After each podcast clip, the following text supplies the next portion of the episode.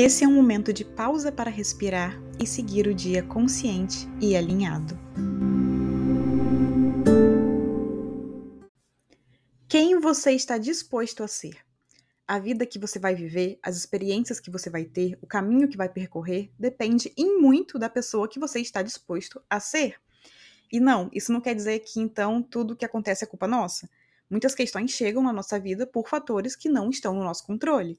Porém, a forma como você decide lidar com essas coisas é sim, não culpa, mas responsabilidade sua.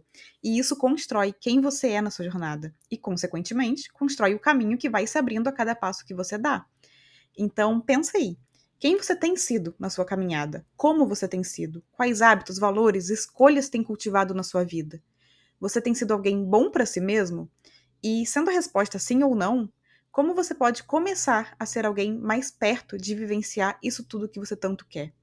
Como você pode começar a ser alguém, alguém mais amoroso consigo, alguém mais dedicado, né, é, a si, aos seus sonhos, aos seus valores?